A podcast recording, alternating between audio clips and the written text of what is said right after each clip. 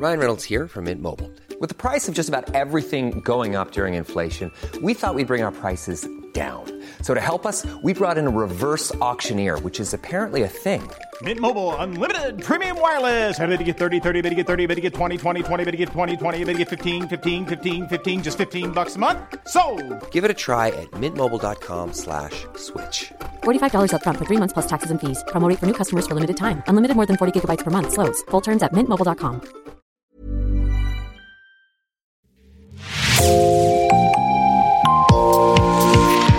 Bonjour et bienvenue dans l'actu dans la poche, le podcast quotidien d'actualité du Grand Sud-Ouest, signé Podcasting. Podcasting, ce sont des entretiens avec des journalistes, des médias indépendants de la région qui sont nos partenaires, mais aussi des séries, des longs reportages et des interviews. Je m'appelle Jean Berthelot de Lagleté et l'épisode du jour vous est présenté par Raphaël Larder de l'équipe Podcasting. Si de nos jours le terme de féminicide est connu de tous, c'est en partie grâce à l'engagement de notre invité aujourd'hui dans Podcasting. Bonjour Charlotte Belluet. Bonjour. Depuis la rentrée, vous êtes procureure de la République à Blois, dans le Loir-et-Cher, une responsabilité que vous connaissez puisque vous l'avez déjà endossée entre 2017 et 2020 dans le Gers. C'est là-bas, dans l'Occitanie, presque malgré vous, que votre nom se fait connaître.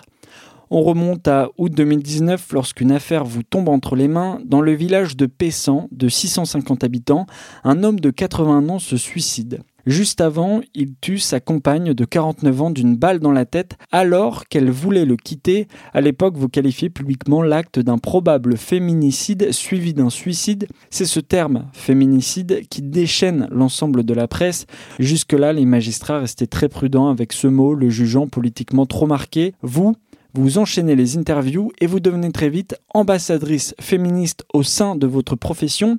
Il y a trois ans, Charlotte Belluet, quand vous lâchez ce mot devant la presse en tant que procureur de la République, vous attendiez-vous à un tel retentissement? Ah non, absolument pas. Euh, je l'ai utilisé assez naturellement euh, en, en, 2019. Je l'utilisais déjà depuis un certain nombre, depuis pas mal d'années en réalité, euh, dans le vocabulaire courant, pour avoir déjà eu des homicides de femmes et je l'ai utilisé au même titre que j'aurais parlé d'infanticide ou de parricide. La difficulté peut-être posée par ce mot-là euh, en 2019, c'était qu'il est perçu euh, comme un terme genré euh, et donc comme un terme un peu militant, alors que je ne suis pas militante, hein, je suis magistrat, bien qu'engagé sur diverses questions, d'ailleurs pas que les pas que les violences conjugales ou les féminicides, mais le terme pour moi n'avait pas de, de, connotation militante. Il s'agissait de renvoyer à une réalité sociétale selon, la, selon laquelle ce sont majoritairement les femmes qui sont victimes.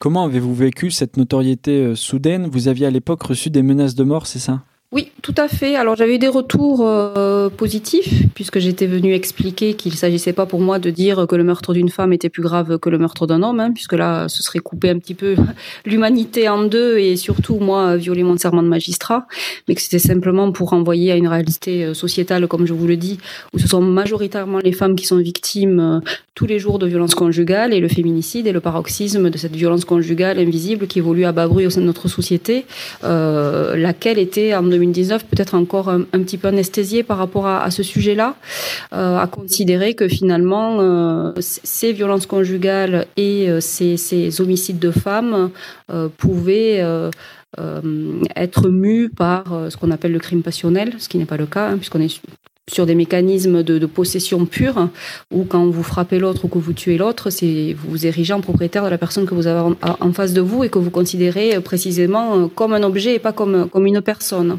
Euh, donc c'était c'était le sens de mon propos qui a été compris euh, par un certain nombre de personnes et d'autres y ont vu euh, ce que je vous expliquais tout à l'heure, c'est-à-dire un terme très militant. Et effectivement, j'ai eu quelques menaces euh, de mort, ce qui, ce qui veut dire aussi que ça entraîne des réactions extrêmement violentes en termes de positionnement. Comment expliquez-vous à l'époque que les magistrats préféraient la qualification d'homicide conjugal ou de crime passionnel c'était un peu militant, comme vous l'avez dit? Alors, je ne sais pas si c'est considéré aujourd'hui euh, comme militant. Je pense qu'il faut bien distinguer euh, la façon dont on peut s'adresser à la société, euh, c'est-à-dire la communication publique, pour ben, dire que les choses elles existent et renvoyer à cette, à cette réalité-là.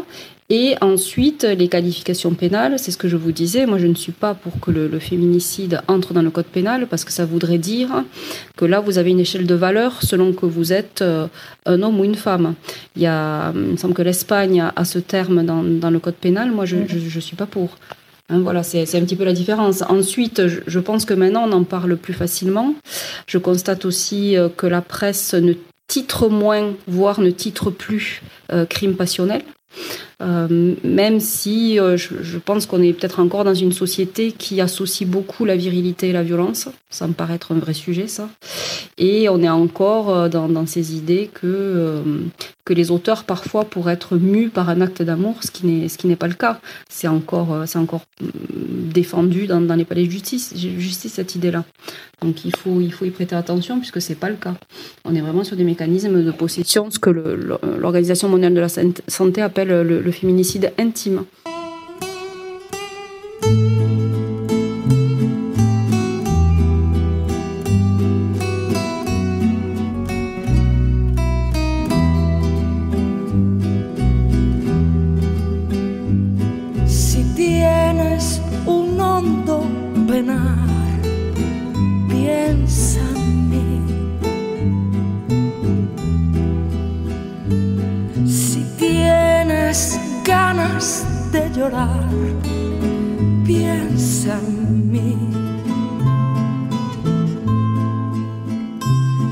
Ya ves que venero tu imagen divina. Tu párvula boca que siendo tan niña me enseñó a pecar.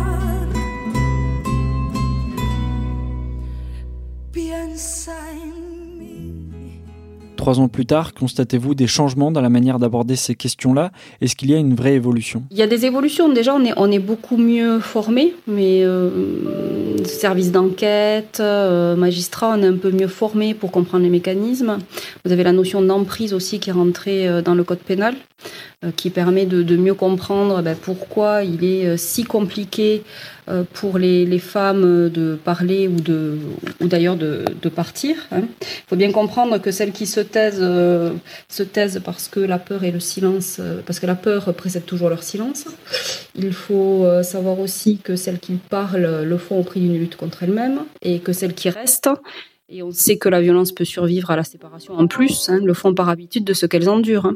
Ce que l'on subit au titre de l'habitude devient normal, ce qui devient normal devient mérité, ce qui devient mérité devient supportable. C'est pour ça qu'elles restent, qu'elles restent et qu'elles auront beaucoup de mal à, partir. Hein. On est vraiment dans l'étoffe rugueuse de, de la notion d'emprise se nourrit de la culpabilité des victimes, cette seconde peau qui, ne devrait pas être la leur, et de l'espoir que l'autre va changer. Euh, donc c'est très difficile, euh, très difficile de partir, même quand on, on dit euh, ces victimes déposent plainte, puis retirent leur plainte, puis défendent leurs compagnons. si on a compris que ça c'est en lien avec l'emprise et qu'on doit prendre une plainte accepter que la personne la retire et puis à nouveau reprendre une plainte si nécessaire et qu'on doit le faire sans jugement de valeur, déjà, on, évolue sur, euh, sur la prise en charge sur la prise en charge de ces victimes. Est-ce que c'est tout l'appareil judiciaire qui manque encore de moyens pour traiter des cas de féminicide et de violence conjugale alors, il y, a déjà, on a des, des, formations pour les nouveaux magistrats. Euh, justement à, ce que sont les violences conjugales et plus largement les violences intrafamiliales. Ensuite, la question des moyens, elle est toujours, elle est toujours entière. On est quand même dans un système judiciaire qui, pour le coup, manque de moyens et on se retrouve presque d'ailleurs à prioriser des, euh, des contentieux. Donc, euh, quand c'est très difficile, si vous voulez, dans la masse des, des, des dossiers qu'on reçoit. Moi, à la permanence pénale à Blois, tous les jours, on nous appelle pour plusieurs dossiers de violences conjugales au milieu de, tas d'autres appels qui portent sur d'autres infractions. On a, entre 60 et 100 appels par jour. Vous voyez dans quelles conditions on peut justement pouvoir analyser correctement un dossier. Euh, c'est un petit peu compliqué si par ailleurs on n'a pas euh, des moyens humains. Alors on en a un peu plus avec la justice de proximité, mais c'est pas suffisant. Le décalage reste important. Vous, en tant que procureur général de la République, Quelles sont vos préconisations, les grands axes à développer? Alors les cas de violence conjugale, hein, là il faut qu'on se situe, nous, euh, dans le champ de, de, la prévention de ce qui va être ensuite le féminicide, même si on ne peut pas euh, tout, tout, prévoir parce que euh, ce serait impossible et il y a des choses qui nous, nous échappent en lien avec, avec la nature humaine. Hein. Vous avez des fois des féminicides alors qu'il n'y a pas eu de, de plainte préalable ou ce n'était pas prévisible. Donc là, on est vraiment en revanche pour essayer de prévenir ce type de fait-là et surtout essayer de prévenir les violences conjugales. Ça dépasse le système judiciaire, hein, c'est toute la société qui est concernée. Euh, ça pose des questions, euh, je pense, d'éducation sur les rapports hommes-femmes, changer un petit peu euh, la vision qu'on a justement de la société dans ces rapports hommes-femmes. Alors je cite souvent encore cette chanson de Johnny Hallyday, la Requiem pour un fou, qui je pense en dit long sur la façon dont on perçoit justement les violences au sein des couples.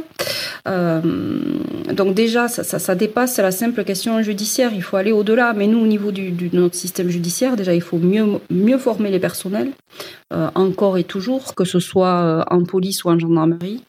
Euh, pour mieux accueillir une victime, en sachant que nous, on n'est pas là pour croire, on est là pour prouver.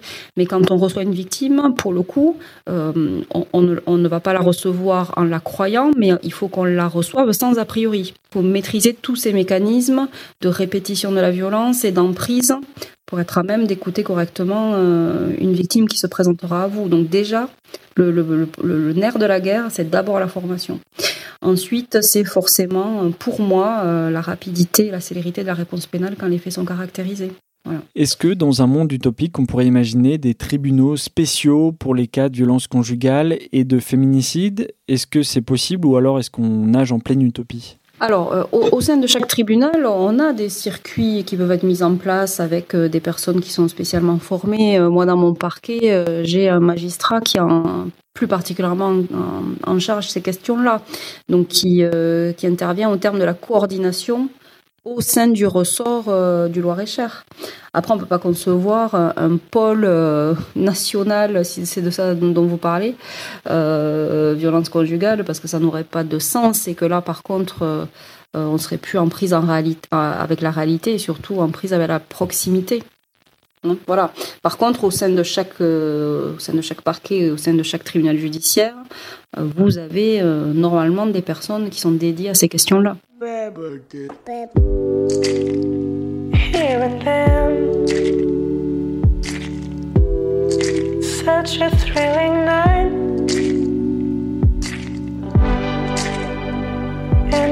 And. Barefoot in the sand. She locked up her heart in a cell.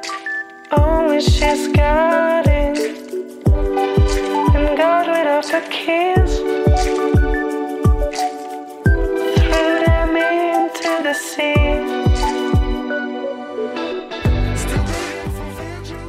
Le terme de féminicide n'est toujours pas inscrit dans le code pénal. Est-ce vraiment important? Qu'est-ce que ça changerait? Non, moi je vous dis, je, l'utilise en, communication publique parce que pour moi, ça renvoie vraiment à une réalité sociale et il me paraît important de nommer les choses pour dire qu'elles existent et arrêter un petit peu avec euh, la densité de cette, posture un peu sociologique où... euh, on a trop longtemps euh, considéré que c'était de l'ordre privé. Donc euh, c'est vraiment la communication publique pour que ben, finalement la sphère publique fasse effraction dans cette, dans cette sphère privée et s'en saisisse.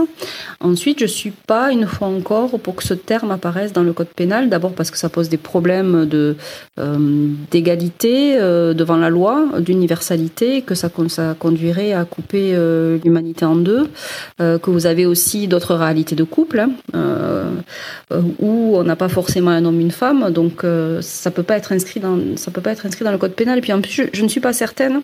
On doit inscrire des choses dans le code pénal à partir du moment où ça nous permet de, mieux protéger. Est-ce que le fait d'écrire féminicide dans le code pénal, ça nous ça nous permettrait de, gagner en, protection et en compétences J'en suis pas persuadée. Hein. On a, on a le, terme d'inceste qui est rentré euh, dans le code pénal. Est-ce que objectivement, ça nous permet euh, de réduire le nombre d'incestes dans les familles, euh, sincèrement, euh, je suis absolument pas du tout convaincue. Voilà, hein, on, a, on, créé une qualification, mais euh, la conséquence, alors c'est bien parce que socialement, peut-être on, on, on, reconnaît cette réalité, mais sur le terrain judiciaire, ça ne nous permet pas d'être plus efficace. Le délai de prescription pour un viol est de 30 ans. Ne faut-il pas euh, tout simplement l'abolir, comme le revendiquent certaines féministes? Vous savez, alors les, délais de prescription, ils ont évolué euh, dans, certains, dans certains domaines, en matière de viol, euh, d'agression sexuelle. Après, la, la prescription euh, permet aussi euh, d'éviter des difficultés de preuve, parce que plus le temps passe, plus vous aurez des difficultés à prouver euh, ce qui, ce qui, ce qui ce qui s'est passé. Une fois encore, on est dans un système qui est dominé par la présomption d'innocence, où nous, on n'est pas là pour croire les victimes, on est là pour prouver. Et quand le temps a passé, il est très difficile ensuite de prouver, surtout dans le milieu intrafamilial, euh, où tout se passe dans le huis clos familial à l'abri des regards, et où c'est déjà difficile en temps réel d'établir un certain nombre de faits. Alors si le temps a passé, ce sera encore plus compliqué. Enfin, il me semble qu'en l'occurrence, là, la prescription qui s'applique actuellement est, euh, suffisante. En tout, cas, on est dans un équilibre. Vous avez participé à un livre, Rendre la justice, sous la direction de Robert Salis, qui est par ailleurs réalisateur. Dans cet ouvrage, paru en 2021 aux éditions Calman Lévy, 65 des plus grands noms de la magistrature y ont écrit, dont François Molins, Jean-Michel Hayat et vous. Sur une dizaine de pages, vous parlez des violences intrafamiliales. Elles sont évidemment intimement liées au féminicide, c'est ça?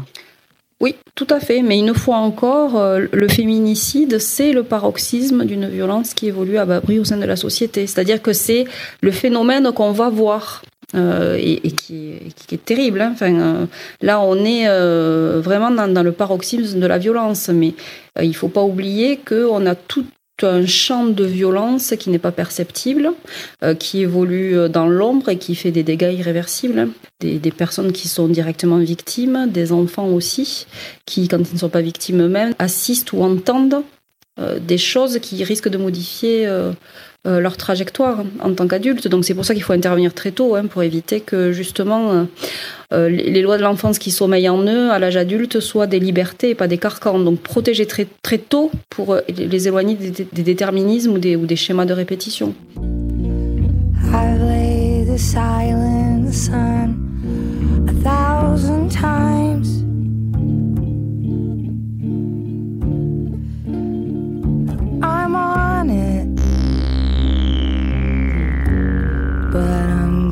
Strange.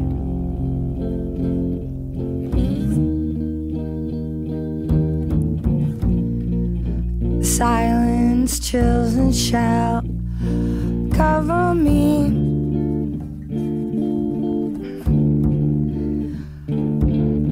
Wind, winded rock and skies I've yet to see.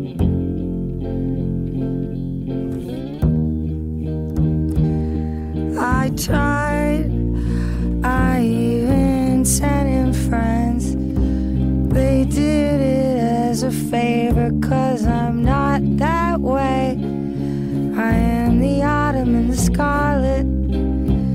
I am the makeup on your eyes. Justement, comment fait-on pour les détecter très tôt, comme vous dites? Ben Justement, en, permettant de détecter très tôt des situations de violence conjugale.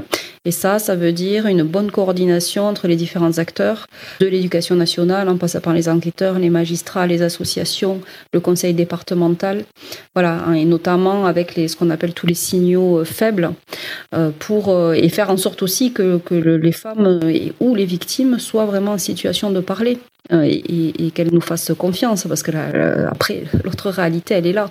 Euh, si vous ne parlez pas, on pourra difficilement vous protéger.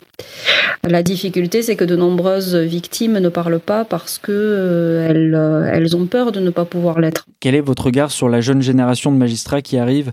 Est-ce qu'ils vont faire partie du changement? Est-ce qu'ils sont mieux formés que la vôtre?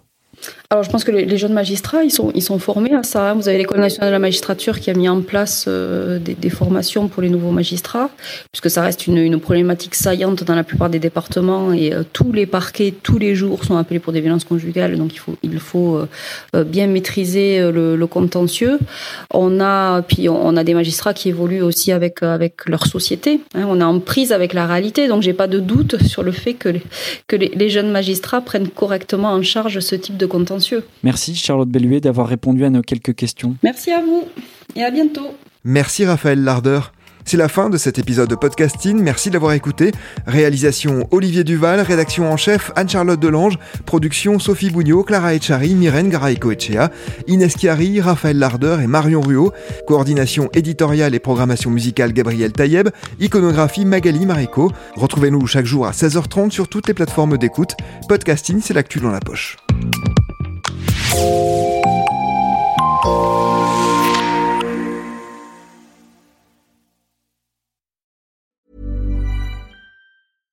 Save big money on everything for your next project at Menards. Spring is here, making it the perfect time for outdoor projects. Suncast storage sheds are an excellent solution for protecting outdoor lawn and gardening tools. They're easy to assemble, and the all weather construction provides water resistance and UV protection. Save big on Suncast storage sheds. View our selection of Suncast products today in store and on Menards.com.